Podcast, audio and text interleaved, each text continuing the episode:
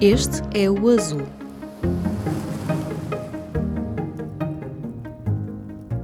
Fogo bom ou fogo mau? Nem todos os fogos são devastadores e cada vez mais se reconhece que para prevenir os grandes incêndios florestais é preciso trabalhar com as comunidades rurais para conhecer as formas tradicionais de gerir o território. Nestes tempos de alterações climáticas, em que os fogos são mais frequentes, mais intensos e começam a surgir em alturas inesperadas do ano, apostar só no combate aos incêndios já não é suficiente. As palavras-chave passaram a ser a prevenção, adaptação e gestão holística. Eu sou a Aline Flor e este é o Azul, o podcast da secção do público sobre ambiente, crise climática e sustentabilidade. Esta semana ouvimos Lara Style, da Divisão de Gestão Integrada de Incêndios da FAO, a Organização para a Alimentação e Agricultura das Nações Unidas. Encontrei-a na oitava Conferência Internacional sobre Incêndios Florestais que aconteceu no Porto, um evento gigante cheio de bombeiros, cientistas, alguns economistas e, claro, políticos. A Lara Style é brasileira e tem trabalhado com prevenção de incêndios há quase duas décadas, em grande proximidade com as comunidades indígenas, com foco muito importante na inclusão. Aliás, uma pequena nota. Também eu sou brasileira e a conversa acabou por fluir com o nosso sotaque de origem. Não estranhem quando ouvirem as perguntas com pronúncia do lado de lá do Atlântico. Mas voltando ao que importa, prevenção e inclusão são fatores essenciais na adaptação às alterações climáticas e, claro, na gestão dos incêndios florestais. E a Lara Style tem tentado trazer essa experiência com as comunidades locais para o trabalho na FAO. Comecei então por lhe perguntar quais são as soluções mais promissoras para este caminho de adaptação que é tão urgente. A questão dos incêndios florestais é, vem se agravando muito no, nos últimos anos, né, devido a diversos fatores, né, mudança de uso do solo, aumento da população, mudanças climáticas, e com essa intensificação de incêndios muito severos, a gente precisa voltar para a olhar para a questão do fogo de uma forma mais holística, e é o que a gente vem é, tentando implementar em nível global, que é a abordagem do manejo integrado do fogo. O manejo integrado do fogo ele é uma visão holística para a questão do, do, do fogo e que ele vai trazer diversos elementos que vão promover o que eu gosto de chamar de o diálogo do conhecimento, aonde a gente vai ter o conhecimento que é trazido pela academia, pela ciência, mas a gente vai ter também na mesma mesa o conhecimento que vem dos técnicos das instituições que é, é, são implementadoras das políticas relacionadas ao manejo do fogo, e a gente vai trazer também o conhecimento das comunidades. Na, no, nos países onde a gente tem populações indígenas, o conhecimento dessas populações indígenas. Né? É, eu tenho uma experiência prévia de trabalhar no Brasil com comunidades indígenas e eles têm muito conhecimento a aportar. O Brasil avançou muito nesse sentido, porque incorporou o conhecimento indígena é, nas estratégias institucionais, incorporou o conhecimento indígena numa proposta de política nacional de manejo integrado do fogo, que está sendo aprovada no Congresso Nacional no Brasil, foi aprovado na Comissão de Meio Ambiente do, do Senado e vai agora para a discussão da plenária.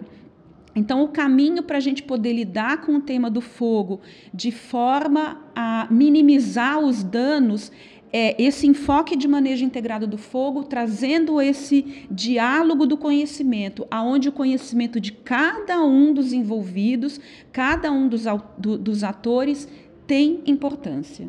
Uhum. Só fazendo um, uma panorâmica, digamos.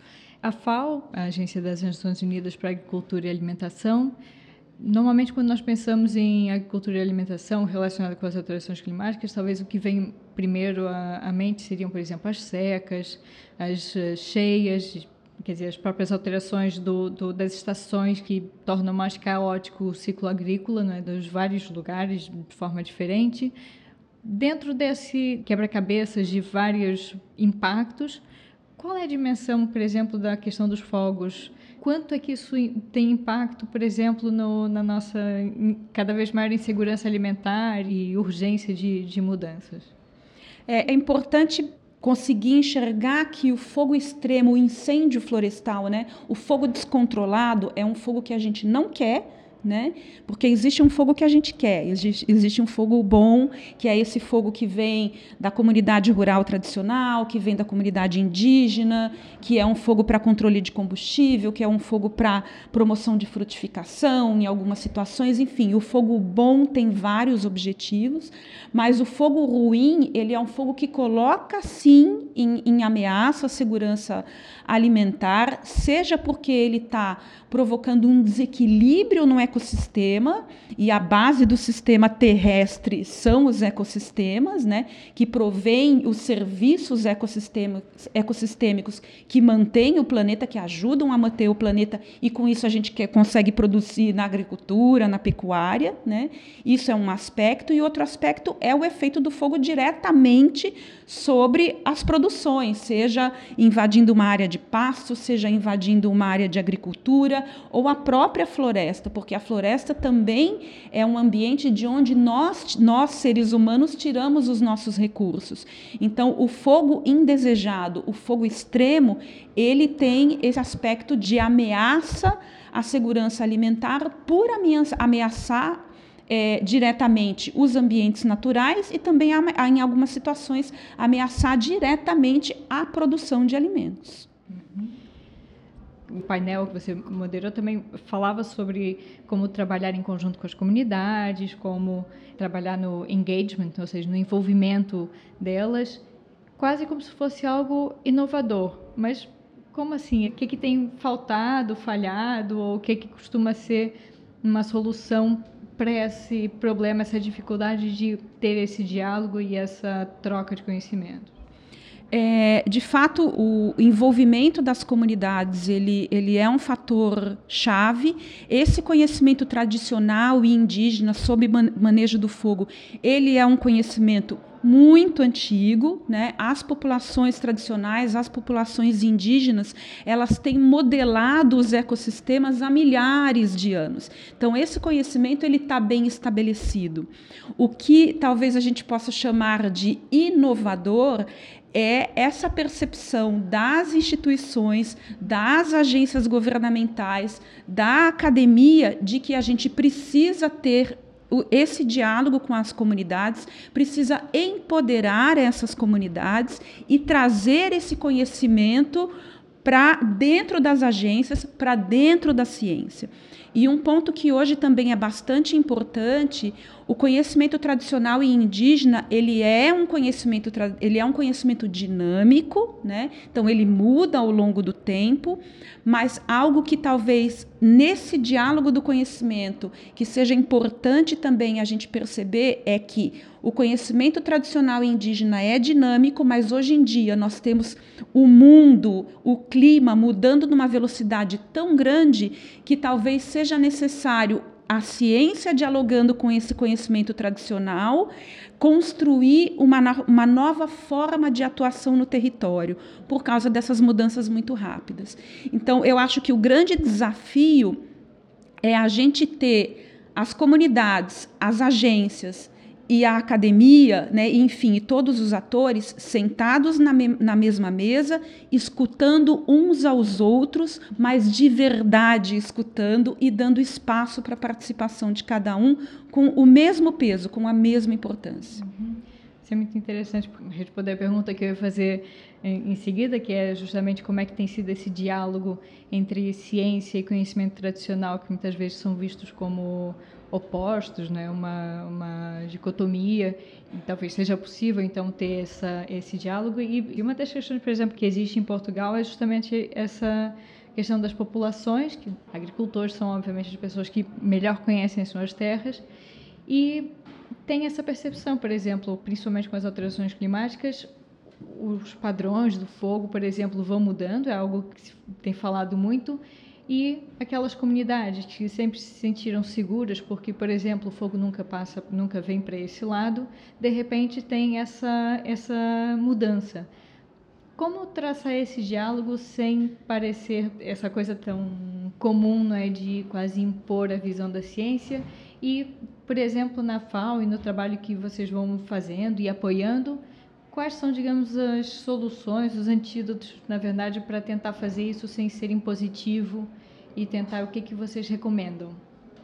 É, eu quero voltar nesse ponto que você falou, dessa dicotomia que aparentemente existe entre o conhecimento científico e o conhecimento tradicional.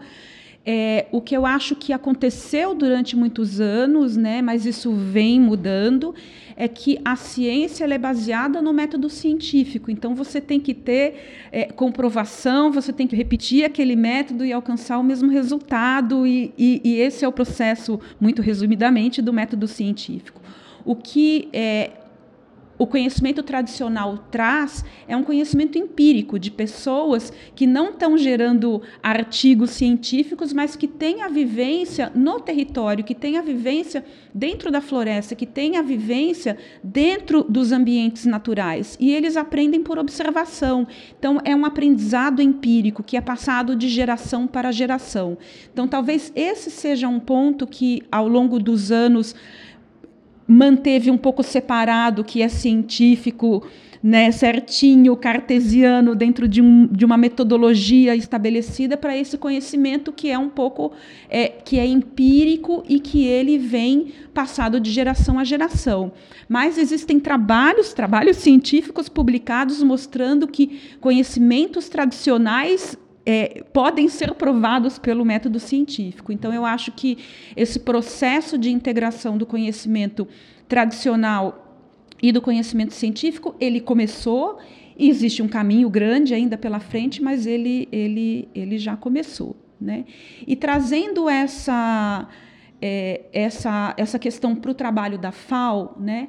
a FAO, é, a gente é, é, supo dar suporte aos países dentro dessa questão do fogo para a implementação do manejo integrado do fogo nos países, para que desenvolvam suas políticas públicas nesse sentido, para que tenham essa visão holística da questão do fogo. E um dos componentes importantes que a gente que a gente traz e orienta os países e que dá suporte técnico é a necessidade dessa aproximação com as comunidades e desse sentar junto com as comunidades e de fato ouvir e não com uma postura de eu, instituição, tenho a ensinar, porque muitas vezes eu, comunidade, é que tenho a ensinar pra, para as, as instituições. E, de novo, é, como eu mencionei, esse é um processo que o Brasil é, vem desenvolvendo já desde 2014, 15. Então, o Brasil tem essa experiência e tem isso a mostrar para o mundo. E como eu venho de lá, então eu trago essa bagagem, eu trago esse, esse conhecimento para compartilhar no nível global. Uhum. E só para entender, por exemplo, é, aqui em Portugal, Europa, pronto, países que têm outra estrutura de, de econômica e também cultural, de certa forma, é, o, essa questão do, do trabalho com os incêndios, muitas vezes tem a estrutura nacional e depois tem os vários níveis não é, é, regionais, locais e depois que chegam nas comunidades. Tem algumas estruturas técnicas especializadas, mas é, essas estruturas é, multinível depois são mais políticas, não é? Como é que se traz esse princípio de diálogo, não é, e de uma democracia talvez até mais horizontal para essas outras estruturas que não são necessariamente as técnicas e como é que se faz essa chegar às populações com os dois níveis, digamos, o técnico, mas também o político, que no fundo é o, o de proximidade normalmente. É, esse, essa proximidade com, com as comunidades ela toma um tempo também, né? Porque principalmente comunidades, né, aqui na Europa a gente vai estar tá falando mais de comunidades rurais, né, e existe aqui, por exemplo, no, no, no, em Portugal, na região do Alto Minho, você tem populações ali que fazem um manejo, seja dos seus animais, seja da, da, da né, da sua agricultura com utilização do fogo, eles têm um conhecimento importante nesse sentido, né? E esse diálogo, ele do que eu conheço do trabalho que vem sendo feito, principalmente no Alto Minho, esse diálogo ele já está acontecendo no, no, no, nível local e com as instâncias governamentais no nível local, né? E o que eu vejo que é o caminho é de fato as instituições, porque eu creio que as instituições e é, as instâncias políticas também estão se dando conta de que a forma como a gente vem lidando com os incêndios florestais não está resolvendo ou minimizando o, problema. Então, espaços como esse que a gente é, está tendo essa semana aqui da conferência, de promover todo esse diálogo de conhecimento, de promover é, é, o partilhar de conhecimentos, são os espaços, são os fóruns que a gente tem para, digamos, sensibilizar todos os níveis, todas as instâncias, seja no nível técnico quanto no nível político, para que esse diálogo seja estabelecido. Então, espaços como esse da conferência são espaços aonde a gente é, vem aqui, aprende, volta para casa, sabendo que a gente tem algumas lições aí, alguns deveres de casa para fazer. Uma conversa com Lara Style, da FAO, Organização para a Alimentação e Agricultura das Nações Unidas. Na Conferência Internacional sobre Incêndios Florestais, foi apresentado também um relatório da OCDE, que mostra que também nós, humanos, e não apenas o clima, contribuímos para tornar os incêndios mais extremos. O combate aos grandes fogos está a tornar-se tão difícil que é a altura de apostar a sério na prevenção, em conjunto com as populações e numa verdadeira adaptação às alterações climáticas. No Azul, continuamos a acompanhar outro dos grandes problemas que tem assolado o país, a seca, que está a invadir o território com mais intensidade à medida que as temperaturas aumentam. O nosso correspondente, Carlos Dias, tem-nos trazido notícias do Alentejo, onde a seca severa ameaça as culturas agrícolas. O calor também é um problema cada vez maior. E a Clara Barata escreve que Portugal já está de olho nos mosquitos Aedes, que transmitem doenças infecciosas como dengue, zika e chikungunya, que têm aumentado nas últimas décadas. Mas para terminar com um pouco de inspiração, neste 25 de maio celebra-se pela primeira vez o Dia Nacional dos Jardins. A data foi escolhida em memória do arquiteto paisagista Gonçalo Ribeiro Teles, que faleceu no final de 2020. No Azul escrevemos sobre como surgiu este Dia Nacional dos Jardins e sobre a importância destes espaços de natureza nas cidades. Nestes dias quentes, fica a sugestão: por que não visitar o seu jardim preferido? Já sabe, se gostou de ouvir este episódio, siga o podcast na sua aplicação preferida para não perder o próximo. Se tiver sugestões de temas e entrevistas, envie para o e-mail aline.flor.público.pt. O Público é o único jornal em Portugal com uma secção inteiramente dedicada à crise climática e sustentabilidade. O Azul tem como parceiros a Fundação Calouste Gulbenkian, o projeto Biopolis, a Lipor e a Sociedade Ponto Verde. Mas para manter a sua fonte de informação de acesso livre sobre clima e ambiente, também precisamos de si. Não deixe de assinar o público. O podcast Azul é editado por mim, Aline Flor, e volta daqui a duas semanas. Até lá! O público fica no ouvido.